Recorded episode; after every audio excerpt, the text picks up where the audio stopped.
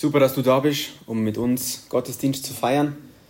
Kirche bedeutet unter anderem ja, dass wir als Familie zusammenkommen und an Dinge erinnert werden, die wir schon wissen, weil sie ganz praktische Relevanz haben für das, was vor uns liegt. Und ich hoffe und bete, dass das heute auch mit uns passiert, in diesem Text, der uns eines ganz deutlich vor Augen malt. Ein Prinzip, das wir in der ganzen Bibel finden. Und zwar ist es folgendes. Auf Gott, auf Jesus gibt es zwei Reaktionen. Eine von zwei Reaktionen. Es gibt jene, die ihn ablehnen und es gibt jene, die ihn annehmen. Es gibt jene, die anbeten und andere, die ablehnen. Es gibt jene, die Nein sagen und andere, die Ja sagen. Und im Markus-Evangelium ist es genau gleich. Wir haben in den ersten fünf Kapiteln diese Reaktion so häufig gesehen. Auf Jesus muss man eine Antwort finden. Er erlaubt es gar nicht anders. Und sehr prägnant sehen wir das in der Stelle heute. Ablehnung in Nazareth und Annahme in den umliegenden Dörfern. Bete noch mit mir, dass Gott uns bei dieser Predigt hilft. Vater im Himmel, wir danken dir für dein Wort. Und wir bitten dir jetzt, dass du uns hilfst, es zu verstehen und uns auch hilfst, gut und richtig darauf zu antworten. Amen. In den ersten sechs Versen in Nazareth Ablehnung, in den Versen 7 bis 13 Annahme. Und genau diese zwei unspektakulären Punkte, die doch sehr viel zu sagen haben, wollen wir uns jetzt anschauen. Erstens Ablehnung in Nazareth, Verse 1 bis 6. Die letzten Wochen haben wir in Kapitel 4 und 5 von Markus vier, vier Gleichnisse von Jesus gesehen und auch vier Wunder. Die vier Gleichnisse haben uns deutlich gemacht, dass der Schlüssel zum Reich Gottes das Wort Gottes ist. Und die vier Wunder haben bestätigt, dass dieses Wort glaubwürdig ist. Jesus hat gezeigt, dass er Autorität hat über die natürliche Welt, die übernatürliche Welt, über Krankheit und Tod. Und hat damit den Anspruch, den er und sein Wort hegt, bestätigt. Und jetzt schauen wir in Vers, Kapitel 6, Vers 1, wo direkt nach er den Tod besiegt, am Ende von Kapitel 5, eine sehr abrupte Szenen, ein sehr abrupter Szenenwechsel passiert. Und es ist typisch für Markus, wie wir später noch sehen werden. Kapitel 6, Vers 1. Jesus ging von dort weg, von wo? Vom See Genezareth, ungefähr 40 Kilometer südwestlich vom See, in seine Heimatstadt Nazareth. Was macht er dort? Sehr üblich für ihn geht er in die Synagoge und wird dort, wie damals üblich, als Gast eingeladen, in der Synagoge zu sprechen. Was ist die Reaktion der Menschen? Vers 2. Sie wundern sich über das, was er sagt. Und ganz typisch für Markus berichtet er uns nicht viele Details von dem, was er sagt, sondern wir lesen nur von der Reaktion der Menschen. In den anderen Evangelien lesen wir etwas mehr von dem, was Jesus an der Szene gesagt hat. Und wir sehen zum Beispiel in Lukas Kapitel 4 sehr deutlich, dass Jesus große Ansprüche erhebt. Er sagt dort, vor euren Augen hat sich das Wort aus dem Alten Testament erfüllt. Jesaja 61. Es wird einer kommen, der Sünder zu sich ruft und ein neues Volk aufstellt. Und Jesus steht in dieser Synagoge in seinem Heimatdorf und sagt, das hat sich vor euren Augen erfüllt. Er sagt, er ist der, um den sich die ganze Geschichte der Bibel dreht. Er ist der Gesandte, der, auf den wir seit 1. Mose 3 warten, der, der der Schlange den Kopf zertreten soll. Und da steht der Junge, in ihren Augen junge Dorf, Junge, der behauptet, es ist vor euren Augen jetzt passiert. Eine steile Behauptung. Wie die Reaktion der Menschen zeigt, oder? Sie stellen ihm drei Fragen in Vers 2. Die erste Frage, woher hat er das? Da geht es um den Inhalt. Wie kommt er auf die Idee, dass er der ist? Zweite Frage, was ist es für eine Weisheit? Da geht es um die Autorität. Wer gibt ihm das Recht, es zu sagen? Und die dritte Frage, sind die Wunder echt? Hier geht es um die Glaubwürdigkeit seiner Autorität. Ist es wirklich passiert, was wir gehört haben? Und ich denke, wir können sehr leicht verstehen, dass sie diese Fragen nicht stellen, weil sie wirklich neugierig sind und irgendwie echte Antworten suchen. Nein, ihr Ton ist sarkastisch und böse.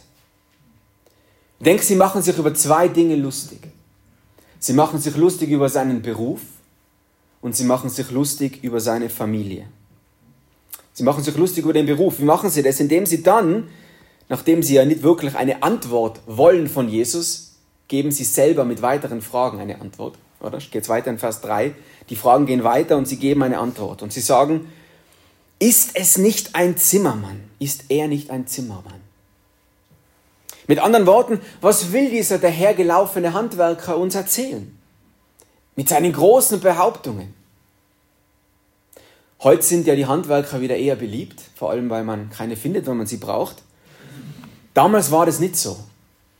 Handwerker galten als ungebildet, unseriös. Und darum sagen diese Nazarener, wir wissen doch, dass er nichts drauf hat. Wir wissen doch, wo er kommt. Sie kritisieren seinen Beruf, sie kritisieren aber auch noch seine familiäre Herkunft. Schau weiter in Vers 3. Sie, sie fragen, ist es nicht Marias Sohn? Bruder von Jakobus, Joses, Judas, Simon und seine Schwestern, die kennen wir doch alle, die sind alle bei uns. Und ich glaube, sie verspotten Jesus an der Stelle. Sie machen sich lustig über seine Familie.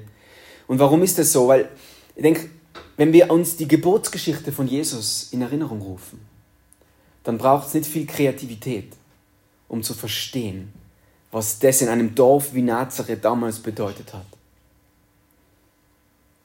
Stell dir vor, wie es heute noch in Navis oder in Schmirn zugehen würde. Das sind Dörfer im Wipptal.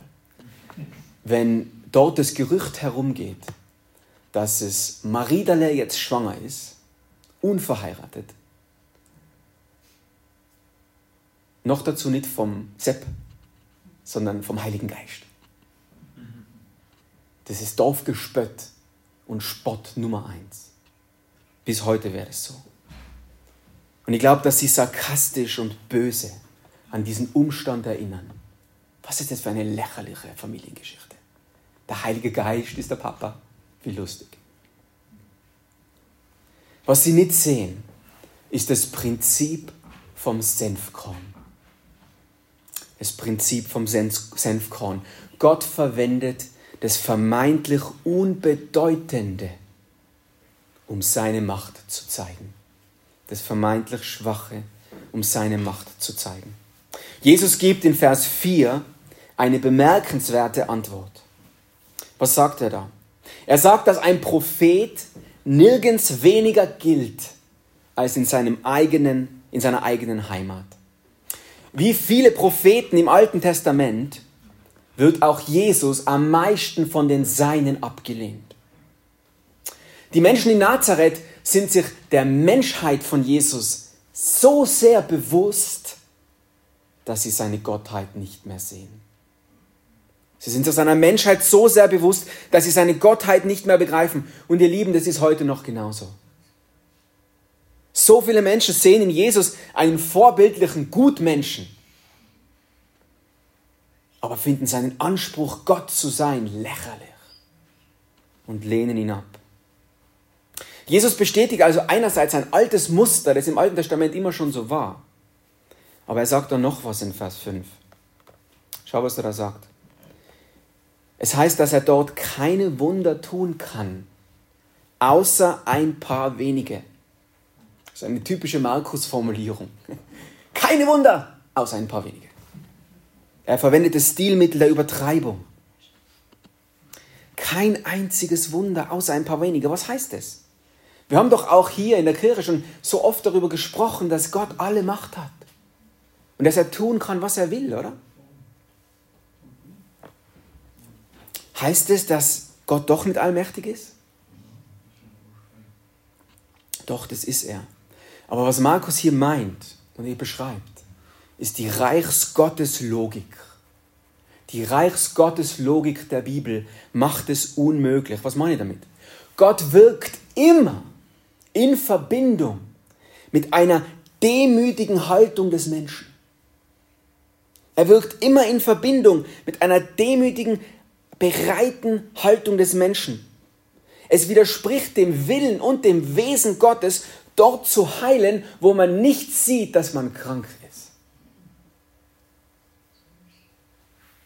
Sie wussten von den Wundern. Vers 2. Aber sie haben gefragt, soll es echt passiert sein? Sie wussten von den Wundern, aber sie weigerten sich zu glauben.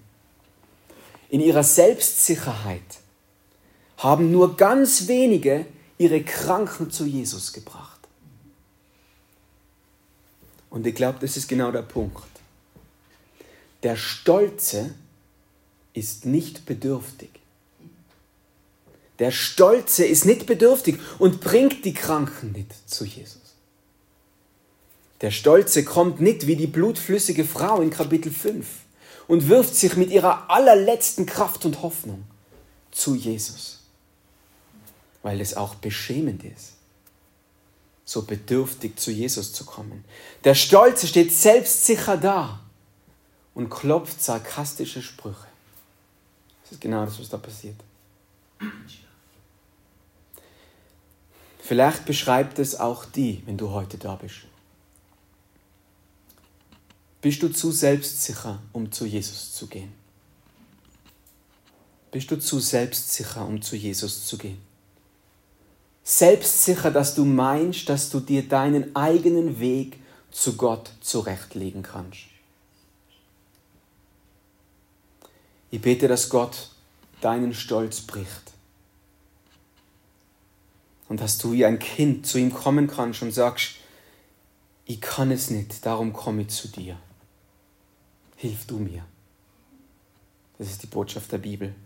Gott ist denen gnädig, die sich vor ihm demütigen. Was bedeutet jetzt diese Szene? Wir sind weder Nazarener, noch haben wir vielleicht genau das getan, was sie getan haben. Was bedeutet diese Szene für uns? Und im Nachdenken diese Woche habe ich für mich persönlich festgestellt. Ich glaube, sie denken mindestens, sie bedeuten mindestens diese zwei Dinge. Erstens, rechne mit Ablehnung. Jesus wurde abgelehnt. Durch die ganze Bibel hindurch. Wegen seiner exklusiven Botschaft. Jesus war kein Gutmensch, der uns die Option gibt, ihn neben andere Optionen zu stellen. Jesus wurde abgelehnt und Christen, die ihm nachfolgen, werden es auch. Und ich möchte uns und die ermutigen, gib dir nicht der Illusion hin, dass du mit der christlichen Botschaft Applaus ernten wirst. Und wir sind guter Dinge und hoffnungsvoll und wollen Menschen einladen zu echtem, erfüllenden Leben in Jesus. Aber es ist naiv, wenn wir davon ausgehen, dass wir dafür immer Applaus ernten werden. Warum sollte es uns anders gehen, wie dem, dem wir folgen? Jesus sagt in Johannes 15, wenn euch die Welt hasst, so wisst, dass sie mich vor euch gehasst hat. Und ihr Lieben, ich weiß, wie es dir geht, ich weiß nicht, wie es dir geht, aber das gilt oft besonders bei den eigenen Lieben in der Familie und Freunden. Und dieses Prinzip, was Jesus hier erlebt, ist was, was wir heute auch noch oft erleben. Man wird dich wegen der Botschaft ablehnen. Rechne damit. Sei nicht naiv und nicht überrascht. Also erstens rechne mit Ablehnung und zweitens, hat mich auch sehr bewegt. Verkündige die Botschaft von Jesus so, dass Ablehnung möglich ist. Was meine ich damit? Wir alle lieben ja den Applaus von Menschen. Wir alle lieben es, wenn andere gut von uns denken. Warum ist das so? Weil wir menschenfürchtig sind, sagt die Bibel. Ich sage was Gutes daran von anderen gemocht zu werden. Aber es ist schlecht, wenn es zu wichtig wird. Und weil es so ist, weil wir gerne wollen, dass andere uns lieben, darum tun wir ganz viel dafür. Und darum stehen wir in der Gefahr, dass wir die exklusive Botschaft von Jesus anpassen. Warum? Weil wir uns dadurch mehr Akzeptanz erhoffen, mehr Applaus, mehr Zuspruch. Wie, wie tun wir das manchmal? Ich glaube, es gibt viele Dinge, aber Zwei Dinge fallen mir ein, indem wir die gute Nachricht von der Rettung von Jesus verkünden, ohne über die schlechte Nachricht der Verlorenheit ohne ihm zu reden. Und eine gute Nachricht ohne eine schlechte gibt es nicht. Oder indem wir einen Jesus vorstellen, den Menschen, der sich um uns und um unsere Bedürfnisse dreht. Ein Jesus, der zuerst daran interessiert ist, dass wir ein erfülltes Leben hier auf Erden haben. Mein bestes Leben jetzt. Und keinen Jesus vorstellen, der so herrlich ist, dass ich geschaffen bin, um, um ihn zu drehen. Wie Sterne um die Sonne. Wir, wir, wir verdrehen das, was Jesus tun will und stellen ihn in ein anderes Licht, als wäre er gekommen, um uns, um uns unsere Bedürfnisse zu drehen. Vielmehr ist er gekommen, um uns von unserer Selbstbezogenheit zu retten, um uns zu, wieder zu Menschen zu machen, die sich um ihn drehen, um die Sonne, um das Licht, um die Herrlichkeit. Und wenn es dir geht wie mir, dann kennst du diese Versuchung, diese Botschaft anzupassen. Weil wir keinen Anstoß erregen wollen. Aber ihr Lieben, das ist nicht die Botschaft der Bibel. Jesus wird zum Anstoß, weil er sagt, nur wenn du zu mir kommst, beladener, kann ich dir die Last abnehmen. Und wenn du das nicht tust, ist auch Teil der Botschaft, wirst du beladen mit all der Last ewig in die Tiefe gezogen. Nur wenn du zu mir kommst, beladener, will ich dir, kann ich dir diese Last abnehmen. Nur wenn wir die biblische Botschaft im Sinne der Bibel verkünden, wird sie heilsam. Es ist lieblos, nicht die Wahrheit zu sagen. Und wir wissen alle, dass wir da in Gefahr stehen. Und ich glaube, das ist eines der Dinge, die uns Jesus auch durch diesen Texten, durch das Prinzip, dass Ablehnung Teil des Lebens ist, zeigen will. Es ist nirgends ein Christenleben versprochen, der wie, sich wie ein Sonnenspaziergang am Strand anfühlt. Und entlang des Spaziergangs Leute neben uns stehen und die ganze Zeit applaudieren. Du Held der Geschichte. Das ist nicht das, wie die Bibel dieses Bild kennzeichnet. Und wenn wir das nicht glauben, dann sind wir naiv. Und Jesus will uns aber helfen, nicht naiv zu sein. Er will uns frei machen. Weil wenn wir das erwarten, was wahr ist, dann ist es gut für uns. Rechne mit Ablehnung und verkünde die Botschaft so, dass Ablehnung möglich ist. Das war die erste Reaktion in Nazareth, Verse 1 bis 6, Ablehnung. Jetzt schauen wir auf die zweite Reaktion, Verse 7 bis 13, Annahme. Sehr typisch für Markus gibt es einen ganz steilen, schnellen Übergang in Vers 7. Er ruft jetzt die zwölf zu sich und sendet sie in Zweierteams raus. Die Berufung der Apostel hat schon in Kapitel 3 begonnen. Aber interessanterweise wollte Jesus dann, dass sie mindestens drei Kapitel lang ihn nur beobachten, bei ihm sind und lernen. Und dann erst in Kapitel 6 werden sie wirklich rausgesandt, das zu tun, was er von ihnen wollte. Wir wissen nicht genau, wie lange sie da unterwegs waren. Wenn du weiterschaust in Vers 30, da sehen wir, dass sie zurückkommen von diesem Einsatz Monate, Tage, Wochen unterwegs, wir wissen es nicht genau. Sie versammeln sich wie Vers 30 wieder und erzählen ihm von dem, was sie erlebt haben. Was ist jetzt der Auftrag, den Jesus ihnen gibt? Vers 7 und Vers 12 sehen wir denn. Es ist kurz gesagt, das zu tun, was Jesus getan hat. Die Botschaft verkündigen, durch Wunder bestätigen, dass die Botschaft glaubwürdig ist. Die Botschaft verkündigen, und durch Wunder bestätigen, dass diese gleiche Botschaft glaubwürdig ist. Es ist die geistige Krankheit der Sünde benennen und auch über die allein mögliche Heilung in Jesus zu reden und durch physische Befreiung von Krankheit zu bestätigen, dass diese Botschaft wahr ist. Da waren auch wie Gleichnisse diese Wunder für die Menschen. Und genau das haben sie gemacht, Vers 13, oder? Und sie waren erfolgreich. Sie predigten, trieben viele Dämonen aus und heilten Kranke durch Gebet oder wie da steht, mit Öl. Öl, Ölsalbung war ein Ritual, vor allem im ersten Jahrhundert, in Verbindung mit Gebet, um für Genesung zu bitten. um für Heilung zu bitten. Warum waren sie erfolgreich? Ich glaube, da gibt es zwei Gründe. Vers 7, weil Jesus sie sendet. Die Autorität kommt von ihm und er befähigt sie dazu. Und zweitens, im Unterschied zu Nazareth, ist jetzt das Reichsgottesprinzip hier wieder geltend.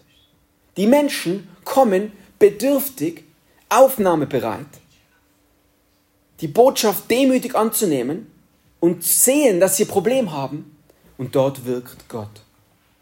Darum waren sie erfolgreich. Zwei Fragen, glaube ich, gut, die gut sind, kurz zu beantworten, bevor wir im Text weitergehen. Erste Frage. Heilt Gott immer, wo Glaube ist?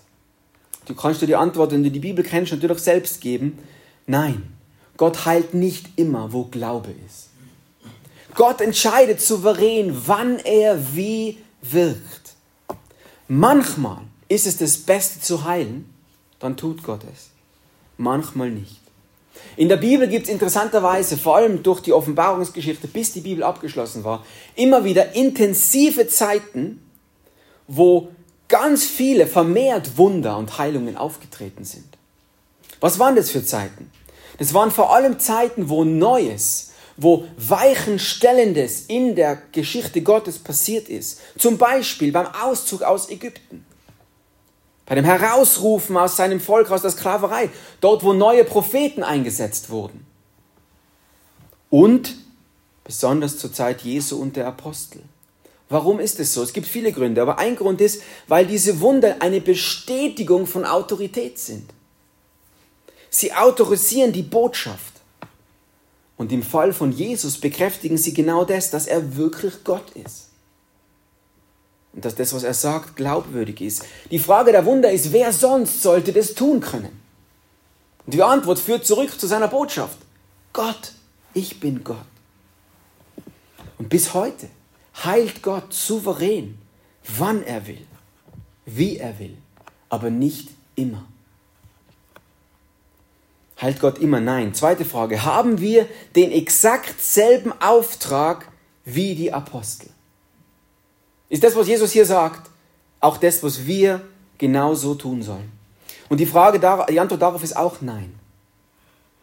Die Apostel waren einzigartig. Warum waren sie das? Weil Jesus diese zwölf und später Paulus berufen hat, die Grundlage seiner Kirche zu legen. Den Übergang von Jesus als Gott Mensch mit Menschen zu der Zeit der Kirche, wo Jesus nicht mehr sichtbar da war, zu gestalten. Und die vielen Wunder der Apostel waren notwendig, um ihre Autorität und die Glaubwürdigkeit und die Fortsetzung zu bestätigen. Zu bestätigen, dass sie wirklich im Auftrag von Jesus unterwegs waren, dass sie die gleiche Botschaft hatten, dass sie die gleiche Quelle haben. Und das sehen wir hier schon, aber vor allem in der Apostelgeschichte. Keiner von uns ist Apostel. Wenn du das doch glaubst, freue mich danach mit dir zu reden. Diese einzigartige Zeit der Gründung der ersten Kirche und der Fertigstellung der Bibel ist abgeschlossen. Aber wir erwarten und beten heute noch, dass Gott auf übernatürliche Weise eingreift, dass er heilt, dass er Wunder tut.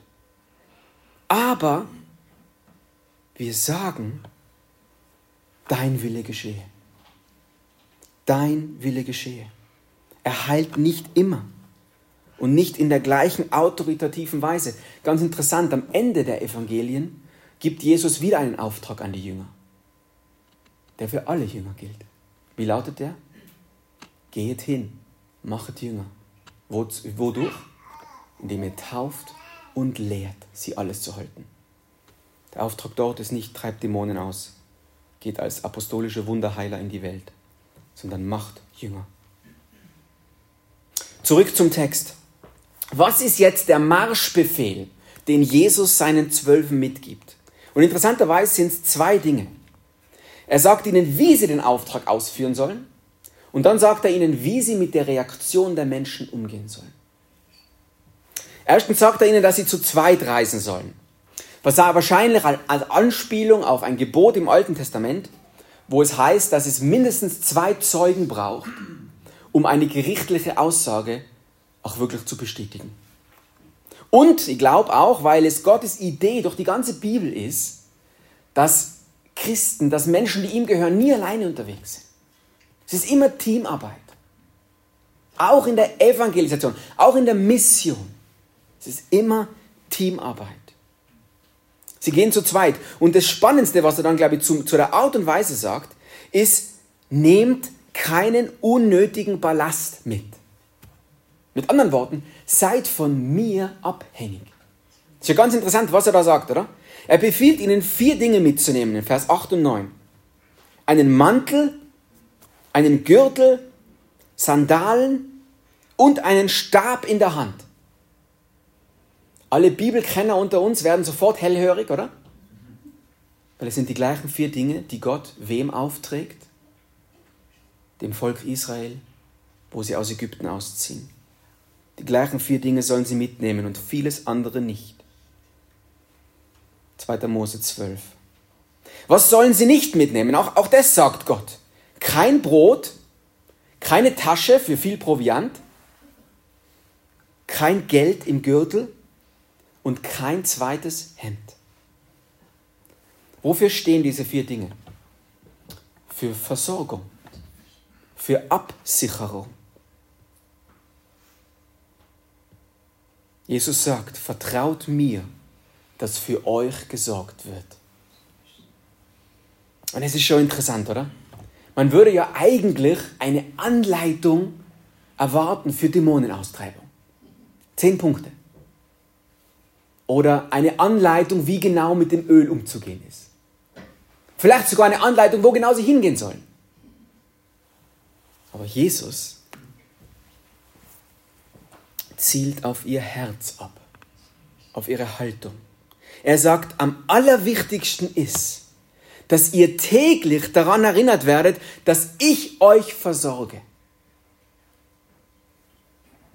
Ihr seid in einem Auftrag unterwegs, in meinem Namen und mit mir. Ich bin bei euch. Und darum nehmt keinen unnützen Ballast mit, der euch ablenken und der euch vorgaukeln könnte, ihr sorgt für euch selbst. Wie sie den Auftrag ausführen sollen, ist das Erste, was er sagt. Und das Zweite ist, wie sie mit der Reaktion auf ihre Botschaft umgehen sollen. Vers 12. Er sagt, geht weiter dort, wo sie euch nicht aufnehmen und schüttelt den Staub von euren Füßen. Es ist ein Zeichen dafür, dass die Jünger nicht für die Reaktion der Menschen verantwortlich sind. Heute machen wir das nicht mehr. Also wir ziehen die Schuhe aus in der Regel. Wir schütteln nicht Staub ab. Aber damals war es ein ganz übliches Ritual, vor allem bei Juden, wenn sie aus nicht-jüdischen Gebieten mit ihren Sandalen gekommen sind bevor sie ins Haus gingen. Warum? Nicht so sehr, weil sie so um Hygiene bemüht waren, sondern weil sie gesagt haben, ich möchte die Unreinheit aus dem nicht-jüdischen Gebiet abschütteln von mir. Ich habe mich nicht verunreinigt in dem nicht-jüdischen Gebiet, bevor ich wieder in, meine jüdische, in mein jüdisches Haus gehe. Und das ist ein tragisches Bild, so wie Jesus es jetzt hier verwendet. Er sagt, die Juden in ihrem Stolz schütteln zwar den Staub ab, weil sie glauben, sie haben sich verunreinigt, weil sie da durchgegangen sind, aber jetzt schütteln die Jünger den Staub ab, wenn sie aus ihrem Haus rausgehen, weil sie jetzt unrein geworden sind. Warum? Weil sie die Botschaft von Jesus ablehnen. Es muss wie ein Messerstich ins Herz gewesen sein für einen religiösen Juden. Nicht äußere Konformität macht die rein, sondern eine Herzensveränderung und Antwort. Jetzt gehörst du, es sagt dieses Bild, nicht zur Familie Gottes, auf das du so stolz bist wegen deiner Vorfahrenschaft. Und dieses Bild ist tragisch für sie, weil es sagt, du gehörst nicht zur Familie Gottes, weil du die Botschaft von Jesus ablehnst. Also was sollen sie tun? In Abhängigkeit zu Gott diesen Auftrag erfüllen und nicht für die Reaktionen der Menschen verantwortlich sein. Was bedeutet dieser Abschnitt der Annahme für uns? Wir haben schon festgehalten, wir sind keine Apostel. Wir kopieren nicht einfach, was da steht, was sie getan haben. Wir wenden die Bibel falsch an, wenn wir jetzt einfach mit einem stinkrigen Hemd und nur einem und einem Stock durchs Wipptal ziehen und das Gleiche tun. Das wäre zwar lustig und wahrscheinlich würden wir auch schnell wieder in die Zeitung kommen, aber nicht hilfreich. Und doch glaube ich, dass diese Prinzipien uns sehr, sehr viel zu sagen haben. Und darum möchte ich zum Schluss zwei Anwendungen, die mich bewegt haben und hoffentlich auch uns, nur aufzeigen. Was machen wir mit diesem Abschnitt? Erstens, führe einen Lebensstil, der dieser Botschaft entspricht, nicht widerspricht. Führe einen Lebensstil, der dieser Botschaft entspricht, nicht widerspricht. Was meine ich damit? Niemand wird Boten ernst nehmen, die behaupten, eine dringende Botschaft über Leben und Tod zu haben, wenn sie selber eigentlich nur darum bemüht sind, es sich im Hier und Jetzt gemütlich zu machen. Niemand wird die Botschaft eines dringlichen auf Jesus hören oder ablehnen ernst nehmen, wenn es dem Botschafter in erster Linie um seine eigene Bequemlichkeit geht. Das Interesse an einem luxuriösen Leben kann die Ernsthaftigkeit, die Dringlichkeit der Botschaft untergraben. Und es ist wichtig zu sagen, und da könnte man viel drüber reden, und ich mache das sehr gerne. Es geht Gott dann nicht, es geht Gott hier nicht ähm, darum, dass er gegen Genuss ist oder gegen Besitz. Aber wenn unsere Gedanken davon vereinnahmt sind, dann wird es weder dein Anliegen sein, die Botschaft weiterzugeben, noch wird sie ernst genommen von denen, die es hören, weil dein Leben eine andere Botschaft vermittelt. Ich weiß nicht, wie es dir geht, aber mich bewegt es sehr. Wir leben in einer Zeit, wo wir Christen sehr gut darin geworden sind, es uns sehr gemütlich in dieser Welt zu machen. Wir lieben Besitz, wir lieben Materielles, wir lieben unsere Freizeit und die damit versprochene Sicherheit und das Glück. Und es geht hier nicht darum, dir ein schlechtes Gewissen zu machen, weil das verändert nicht sondern ich möchte dich einladen, mit mir, wie es mir die Woche gegangen ist, vor Gott ehrlich zu fragen, gibt es unnötigen Ballast in deinem Leben, das dich zurückhält, in Abhängigkeit zu Gott für ihn zu leben, in Abhängigkeit zu Gott sein Botschafter zu sein. Rede mit ihm darüber. Heute noch. Rede mit anderen darüber. Lasst uns, dazu ermutigen uns, lasst uns als Hoffnungskirche, als Familie eine Gemeinde sein, die ehrlich miteinander ist an dem Punkt und auch an dem wächst. Wo gibt es unnötigen Ballast in unserem Leben, das uns eigentlich von dem wesentlichen Auftrag ablenkt? Erstens, lebe einen Lebensstil, der der Botschaft entspricht, nicht widerspricht. Und zweitens, und das ist das, was mir am meisten bewegt, wahrscheinlich das Wichtigste, danke Gott dafür, dass er dir geschenkt hat, ihn anzunehmen. Danke Gott dafür, dass er dir geschenkt hat, ihn anzunehmen. Bist du nicht froh, Christ zu sein? Bist du nicht froh, zu diesem Jesus zu gehören? Bist du nicht dankbar, dass er dich gerettet hat? Staune, dass er die Apostel, diese Menschen, diese, diese unbeeindruckenden Jünger, die uns in so vielem so ähnlich sind, wie oft genauso lächerlich sind, Staune mit mir darüber, dass er sie verwendet, die Grundlagen seiner Kirche zu legen. Und dass er die und mich verwenden will als Botschafter für ihn. Und wenn es dir geht wie mir, dass du in diesem Bewusstsein wachsen willst, heute, wenn du über die Predigt nachdenkst und in Gefahr bist, das morgen wieder zu vergessen, wenn es dir so geht wie mir und du darin wachsen willst, dann lass dich daran erinnern, dass wir vor allem eines brauchen dass wir Jesus mehr schätzen. Jesus ist der größte Schatz. Und unsere Lebensaufgabe ist, ihn mehr zu schätzen.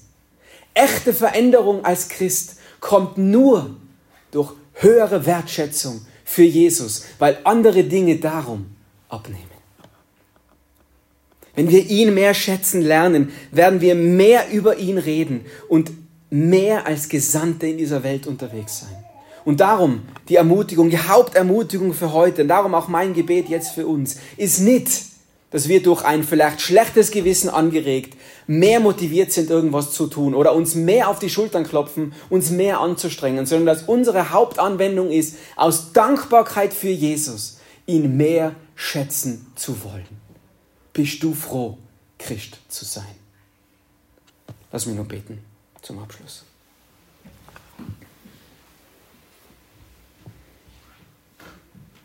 Herr Jesus, wir danken dir so sehr für das apostolische Zeugnis, dass du diese Männer verwendet hast, um glaubwürdig die Grundlagen deiner Kirche zu, zu legen, dass wir heute als Hoffnungskirche so klein und unscheinbar, so jung auf diesem Fundament aufbauen dürfen. Danke für die Klarheit in deinem Wort, dass Ablehnung Teil des Christenlebens ist. Und danke, Vater, für Jesus, der in uns lebt und der uns verändern will. Und Herr Jesus, wir beten so sehr um ein wachsendes Bewusstsein als Gesandte in dieser Welt, weil du, Jesus, unser größter Schatz bist. Das beten wir in deinem Namen. Amen.